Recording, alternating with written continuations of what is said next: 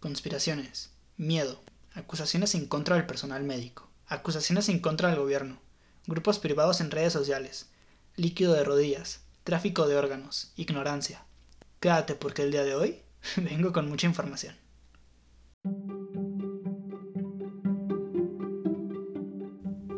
Este podcast es una producción de Siendo Relevante.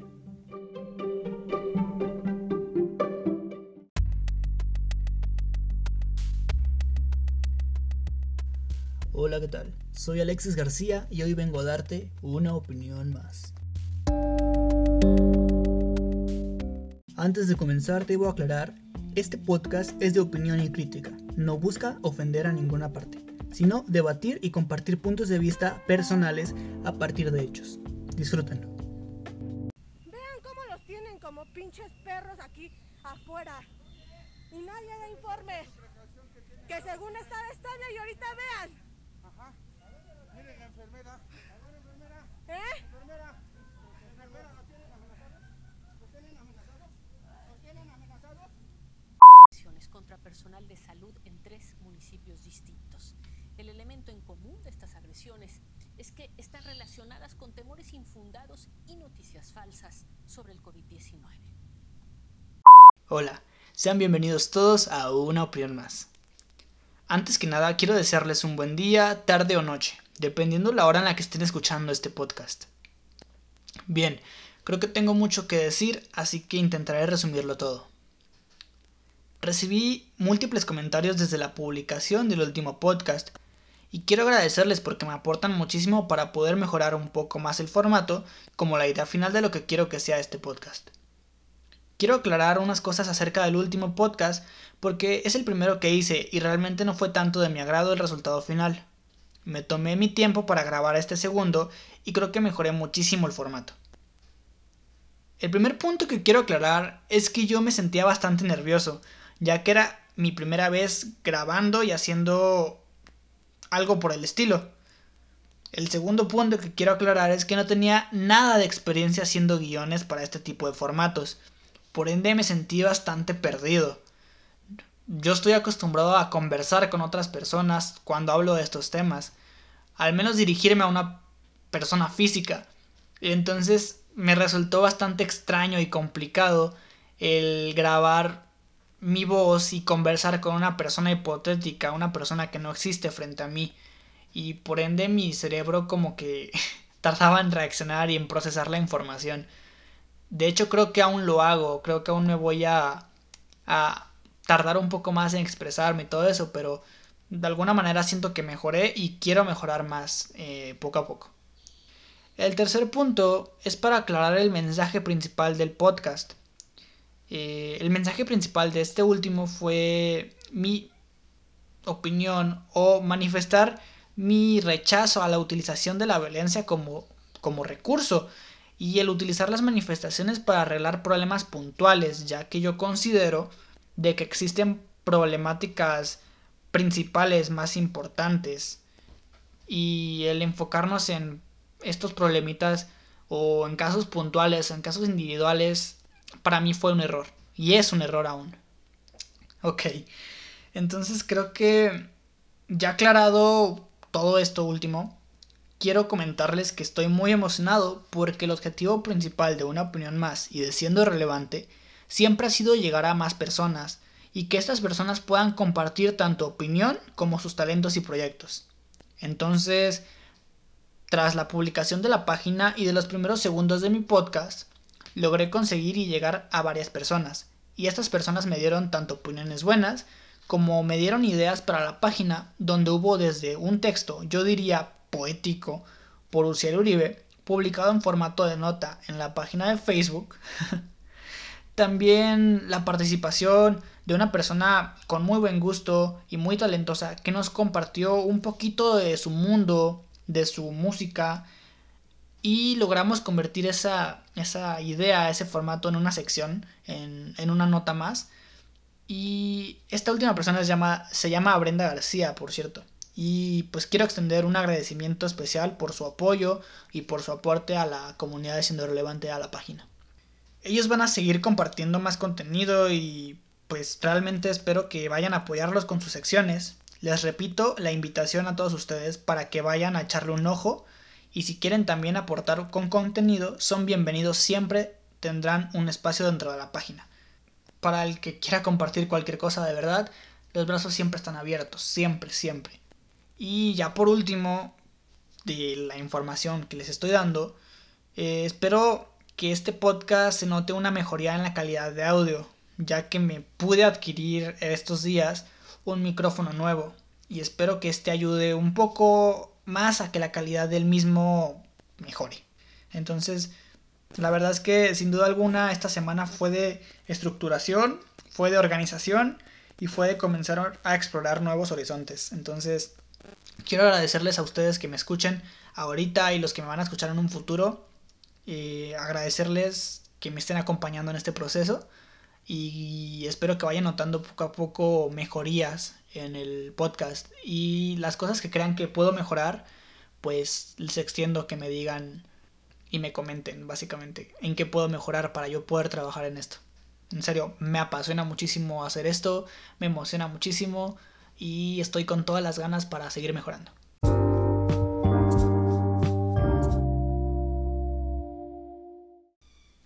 Antes de comenzar con el tema principal, quiero platicarles acerca de una problemática que creo que nos está afectando a más de uno hoy en día. Es algo más personal, algo que como les digo creo que está afectando a más personas además de yo.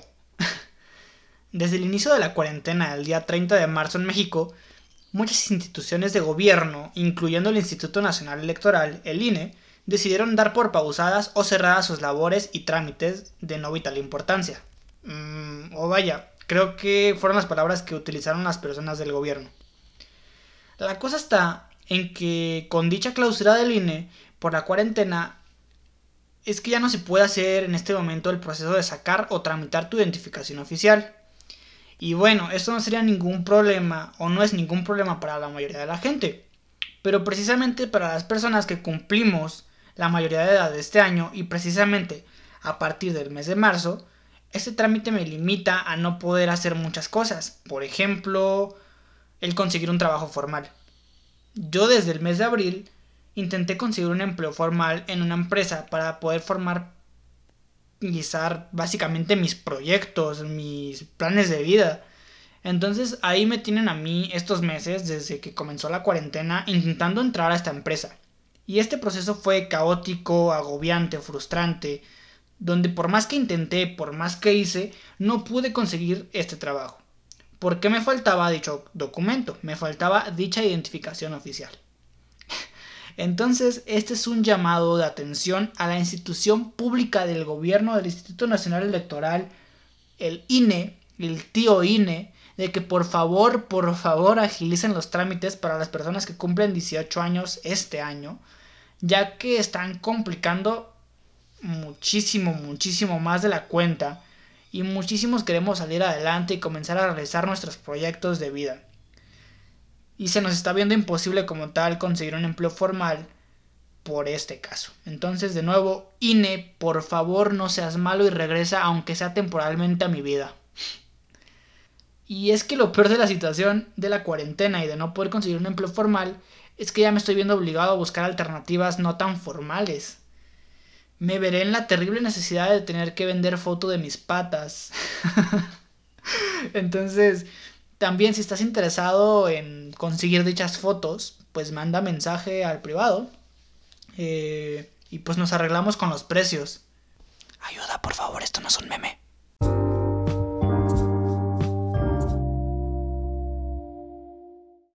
Ahora sí quiero comenzar con el tema principal quiero comenzar felicitando a toda esa persona que no está respetando la cuarentena, que no está respetando las indicaciones que están dando nuestros expertos. Quiero felicitar a todas las personas que están pensando más allá de todo este teatro que está montando el gobierno y que están revelando los oscuros secretos de nuestro gobierno y de las instituciones públicas de salud.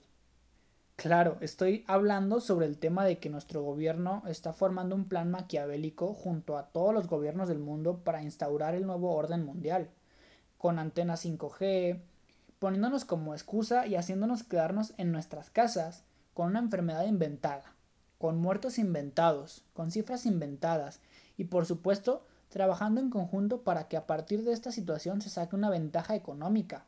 Claro, robándonos y engañándonos con el líquido de nuestras rodillas para poder venderlo en el mercado negro a precios millonarios.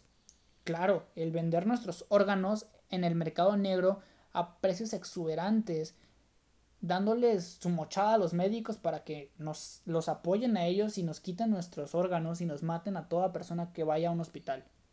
Quiero aplaudirles y felicitarles a estas personas porque están defendiendo lo que es suyo, defendiendo su vida y su seguridad, lanzándole cloro y piedras al personal médico, a enfermeras y doctores. De verdad, quiero aplaudirle porque gracias a estas personas, una vez más estamos demostrando que como país no valemos. Estamos demostrando que como país somos muy ignorantes y estamos demostrando el por qué México está tan mal políticamente, por qué México está tan mal en la economía y por qué México está tan mal desde la cuna, desde la sociedad, desde lo que somos. Resulta que en estos días, de hecho semanas, estuve navegando por distintas redes sociales. Como les dije, a causa de que estaba buscando trabajo. Y e estaba intentando evitar a toda costa salir a las calles para exponerme a mí o exponer a las personas con las que vivo. Pero bueno, en estas redes sociales encontré muchos grupos eh, que pues aseguraban que era una comunidad donde encontrabas trabajo. Hacías una publicación y los empleadores corrían hacia ti a contratarte. Pues claro que es una mentira gigante, de hecho les aseguro que en estos grupos encuentras de todo menos un trabajo. Había varios, de hecho inclusive me metí a grupos que ni siquiera tenían que ver, por ejemplo me metí a un grupo de compra y venta de la zona de la ciudad. Eh, me metí a un grupo que era llamado Trabajos para menores de 18 años. Y es otro tema del que yo quiero hablar, ¿eh? Eh, la situación que se vive dentro de estos grupos es impactante. Creo que da para, para platicar un buen rato, para analizar un buen rato a estos grupos.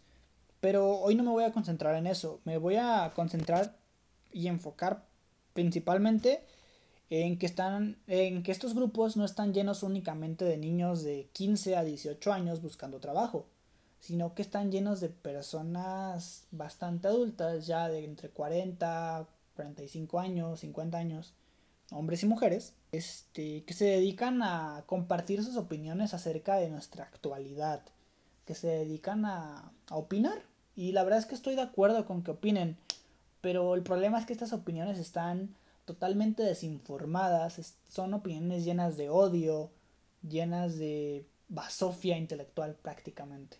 Entonces no solamente se dedican a dar su, su opinión, sino que se dedican a compartir y viralizar videos, ahorita vamos a platicar de ellos, viralizan videos por toda la república, por WhatsApps, por familias, por donde pueden, porque creen que están contando la verdad estos videos. Estoy hablando de muchos videos, de muchos casos, pero me llamaron la atención específicamente dos de ellos. Uno de ellos eh, se volvió viral, de hecho. Mm, salió en las noticias de mi querido México. Claro, estoy hablando acerca de, del video del famoso hospital Las Américas de Catepec, que de hecho por esas zonas de Ciudad de México, Distrito Federal, cosas así, es donde más abundan ese tipo de opiniones. Quiero, quiero comentarles. Que, que digamos que es la cuna, la fábrica de estos videos, la fábrica de estas opiniones. Y a partir de ese lugar, de esos lugares, se digamos que se reproducen esas opiniones, se copian y pegan, se copian y pegan hasta que crean una opinión popular. El video de la, del Hospital de las Américas en Ecatepec para el que no lo haya visto, les platico rápido.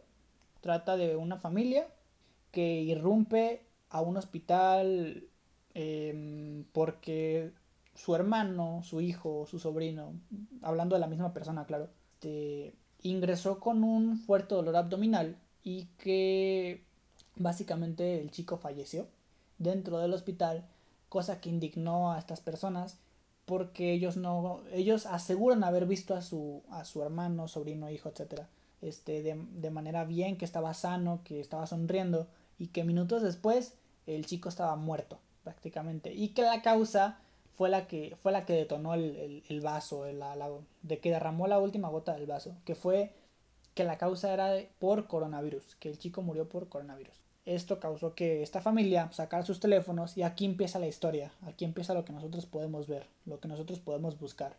Esta familia saca su teléfono, varios de hecho, y irrumpen de manera agresiva a las instalaciones del hospital, exponiendo a muchas personas y entre ellas a ellos mismos, buscando a su, a su hijo, sobrino, bla, bla, bla, este, porque ellos no creían que estuviera muerto, creían que había algo más, creían que había una conspiración rara, que había pasado algo malo. Y claro, en el video se muestra cómo se adentran más y hay una explanada donde hay un segundo hospital o un pseudo hospital donde estaban tratando a las personas con coronavirus, alejándolas un poquito de, de pues la gente, de la gente que llegaba. Entonces eran como unas carpas que según yo son especializadas para, digamos que aislar eh, a todas las personas que estén ahí. Y es como una extensión que se hizo por el cupo que tiene el hospital. Al parecer ya habían llenado su capacidad adentro y necesitaron expandirlo más. Pues bueno, la chica comenta que los tenían ahí como perros, eh, enjaulados, este, o sea, todo eso se va comentando en video, todo eso se va documentando en video mientras de fondo se escuchan a los familiares y a las personas que apoyaron la causa de estas personas. Eh, gritarle a las enfermeras que si estaban amenazadas, que si dónde tenían a la gente y que buscaban respuestas a todo lugar, gritando todo tipo de barbaridades. Total, eh, estas personas se expusieron demasiado porque estuvieron en una zona de contagio del COVID-19 y salieron las noticias como tal, ¿no? Las acusaciones fuertes al personal médico de Catepec, del hospital de Catepec, en las Américas, que estaban básicamente asesinando a sangre fría a las personas que iban ahí. Que el chico entró con un dolor de estómago, abdominal, perdón, y salió muerto por COVID-19. El segundo video del que yo les quiero hablar más o menos trata de lo mismo, es un padre y una hija. Este señor es un padre de familia ya bastante de avanzada y la hija pues también es una adulta. Van a una revisión, un chequeo mensual que tenían siempre de toda la vida, ¿no? Pero el caso es que esta vez pues la situación es que estaban en cuarentena, vaya. Entonces el señor va porque tiene un dolor en el pecho y quería saber qué tenía. Y al hacerle las revisiones, según explicaron en, en una nota en específico, dicen que pues se le ocuparon hacer análisis extra al señor para saber si podría tener la posibilidad de tener COVID-19. Al enterarse de esto, la, la hija se alteró mucho, mucho, mucho, mucho. Y comenzó a agredir física y verbalmente al personal médico porque ella no podía creer que porque su padre tenía dolor en el pecho le vayan a hacer análisis para ver si tenían COVID-19, eh, que no tenía nada que ver y que para todo te querían este, internar y que te querían matar. Este, a partir de ese video salieron muchas teorías de que lo querían internar porque el señor tenía un tipo de sangre en específico que ocupaba a alguien, o que si le iban a sacar el líquido de las rodillas, o que si los órganos lo iban a vender. Mil temas. En serio, es para quedarte loco cuando tú entras a esta cultura de gente, a estas, pseudo comunidades en redes sociales de adultos de México, y te quedas loco con todo lo que llegan a, sacar de conclusión a partir de un video sin contexto. Un video donde una señora enojada se puso a golpear e insultar personas, a personal médico en un hospital porque ella no estaba de acuerdo que a su padre le tenían que hacer exámenes médicos por COVID-19.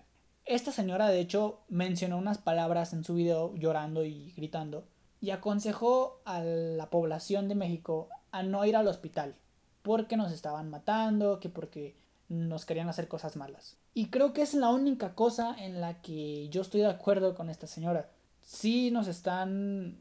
Perdón, no nos están matando, pero sí les recomiendo que no vayan a un hospital si no es un tema de vida o muerte porque en este momento muchos hospitales están siendo un foco de contagio porque todos los días entran y salen personas que pueden o no tener COVID-19.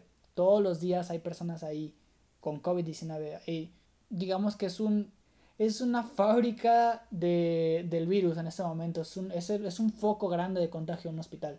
Y entonces si tú te cortaste el tobillo y quieres que te pongan un curita, quédate en tu casa, deja que sane solo, porque no tenemos otras opciones realmente. La mayoría de las personas estamos en nuestras casas la mayor parte del tiempo en este momento, o si no trabajando. En mi caso no. no puedo, no he encontrado.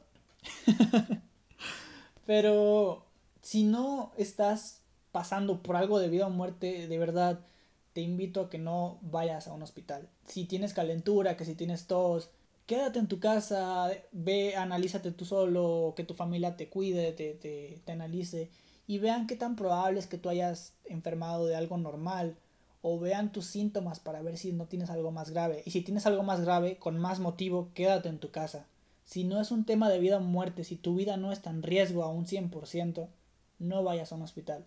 Muchos expertos lo han recomendado, es una realidad. Ahorita los hospitales no son seguros porque son un foco de contagio. Sí, es verdad, no vayamos a los hospitales, por favor.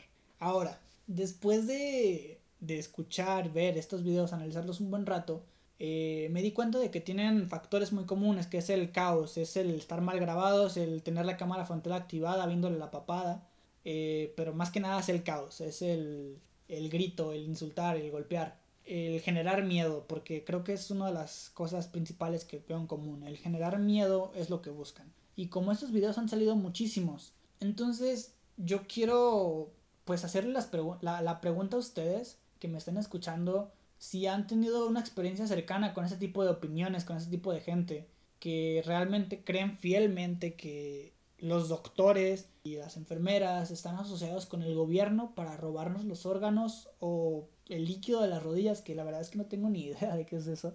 Yo no sabía que existía un líquido en las rodillas que valía millones. Sí sabía que las, rodillas estaban lubricadas por algo, pero no sabía que valía millones de, de dólares el líquido de las rodillas. Pues igual, miren, esa es una, oferta de, trabajo. Ahí me, me saco el líquido de las rodillas, lo vendo y así puedo seguir con mis proyectos de vida. bueno, el punto es, quiero preguntarles a ustedes si han tenido un contacto directo o una experiencia cercana con ese tipo de personas y qué opinan. Si creen que tienen algo de, de cierto, si creen que realmente está pasando algo más allá de, de que nos están cuidando los doctores y porque es un es mi opinión, de hecho es aquí donde yo quiero quiero entrar a opinar. Creo que estas personas yo conozco a bastantes eh, estudiantes o que van a estudiar o que están estudiando o que ya salieron y se graduaron como doctores o enfermeras o paramédicos y realmente he visto su dedicación, su motivación, su sus esfuerzos por, por realmente realizarse, que es algo que les apasiona, es algo que al que le dedican siete o nueve años de sus vidas para poder estar frente a un mostrador, frente a un hospital y poder darte un diagnóstico o poder ayudarte de la manera más adecuada en tu salud. No todos están capacitados, de hecho muy pocas personas están capacitadas para hablar de la salud de una persona, para poder depositar la confianza en una persona para arriesgar tu vida en una operación, para arriesgar tu vida en ingerir, ingerir pastillas medicadas, recetadas, perdón. Estas personas estudian demasiado, se dedican, se, se desvelan, se, por tantos años y se me hace una falta de respeto y la verdad es que perdón, pero se me hace una mentada de madre a estas personas que hoy día en esta cuarentena, en, este, en esta eh, situación extraordinaria, están arriesgando sus vidas dentro de un hospital por salvar las nuestras, por tratar a personas, si aún sin tener una cura real, o sea, aún sin tener una forma de curarnos, están arriesgando sus vidas por hacerlo. Y se me hizo bastante increíble, frustrante, me molesta el enterarme que a lo largo de toda la República, en mi mismo estado, en, en Jalisco, que hayan existido agresiones, transporte público, eh, en las calles, a estas personas, a estas enfermeras, este, me enteré de varias noticias en que les aventaban cloro y las bajaban de los transportes públicos a las enfermeras por miedo a que tuvieran coronavirus. Este, y esto obligó al gobierno a sacar, de hecho, transportes en específico para personal médico. O sea, es un transporte en el que no sube nadie que no tenga gafes de, que trabajan en una institución de salud. Entonces quiero saber qué opinan realmente de, de toda esta temática porque a mí se me hace extraordinaria. Realmente se me hace extraordinaria hasta dónde podemos llegar como, como sociedad, hasta dónde puede llegar el miedo y la desinformación que agredimos a las personas que están de nuestro lado. Yo ya no voy a hablar del gobierno y no voy a hablar de si ellos están de nuestro lado o no. Creo que en ese tema hay muchísimas, muchísimas opiniones. Pero en el caso específico del personal médico creo que son los que menos merecen un peor trato. Entonces yo los invito a ustedes, los invito realmente a que en vez de aplaudirle al camión que trae la cerveza y la caguama a tu tiendita más cercana porque ya extrañabas beber cerveza, que en vez de darle voz y voto a estas personas que se dedican a crear miedo y desinformar a, la sociedad, les aplaudas y les admires a estas personas que hoy día están dando su vida por nuestra seguridad. No hablo solamente del personal médico, porque también estoy consciente de que hay muchísimo en muchísimos estados, en muchísimas ciudades, en muchísimos pueblos, oficiales de policía, eh, personales de, que se dedican a la seguridad pública, cuidando las calles para que estén limpias y seguras y que no estén exponiendo a más personas, que están sacrificando el estar con sus familias, con el miedo de no volver a verlas jamás por esta enfermedad, para cuidarnos a nosotros como sociedad. Entonces, creo que sí se merecen un fuerte aplauso y se merecen realmente un fuerte respeto porque muchos de esos enfermeros, enfermeras y médicos no volvieron a ver a sus familias porque quiero comentarles, espero que sepan eso, pero también una cifra de muertos por COVID-19 han sido los mismos doctores y enfermeras que han estado cuidando a los pacientes. Y estas personas no se pudieron despedir de sus familias como se debía. No pudieron pasar un último momento con sus hijos, padres. Y entonces llegamos nosotros y todavía los agredimos y les complicamos más su difícil labor. Entonces, esta es mi opinión. Yo creo que deberíamos de cooperar realmente más con, con estas personas. Deberíamos de agradecerles realmente más y aportar nuestro granito de arena para ya no generarles más trabajo, más complicaciones, de seguir cuidándonos eh, en nuestras casas. Si ya tienes que salir, si es necesario que salgas, hacer todas las medidas de cuidado posible que te han recomendado, el cubrebocas, el lavarte las manos bien, el no estar tocando por todos lados todo lo que veas, porque es algo que también veo a mucha gente hacer, sale a las calles y va y agarra que la puerta, que el barandal, que el cancel, que el perro, que el primo, el hermano, el carro.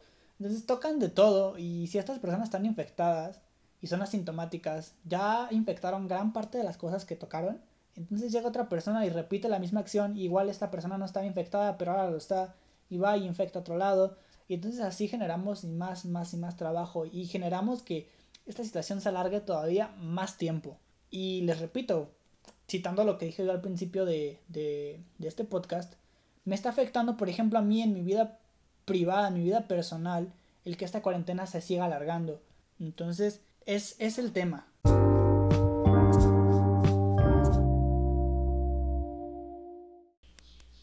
Bien, no me quiero alargar mucho con el tema realmente, entonces pues hasta aquí voy a dejar. Esto quiero escucharlos a ustedes, quiero escuchar el podcast porque sé que aún me falta mucho por mejorar. Pero antes de irme y antes de terminar quiero extender esto eh, mandando un apoyo, aunque sea moral, a toda persona que haya sido afectada por el, la actividad sísmica que hubo días pasados. Este, por lo que tuve entendido fue bastante fuerte, fue un sismo de 7.5 grados en escala Richter. Entonces, me imagino que hubo muchas personas afectadas, hay muchos videos bastante impactantes y los quiero invitar a que estén pendientes a la página de Siendo Relevante, ya que vamos a publicar información para que la persona que esté en condiciones de poder ayudar pueda hacerlo y sepa dónde hacerlo y también y extiendo invitaciones para saber si tú tienes información de cómo ayudar en esa situación, este, que nos las hagas llegar para poder ayudar a más personas. Muchas gracias, este sería todo por hoy.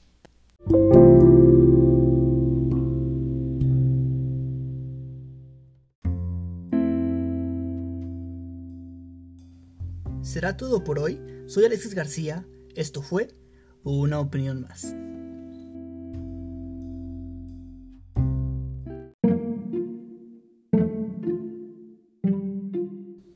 Este podcast fue traído por Siendo Relevante.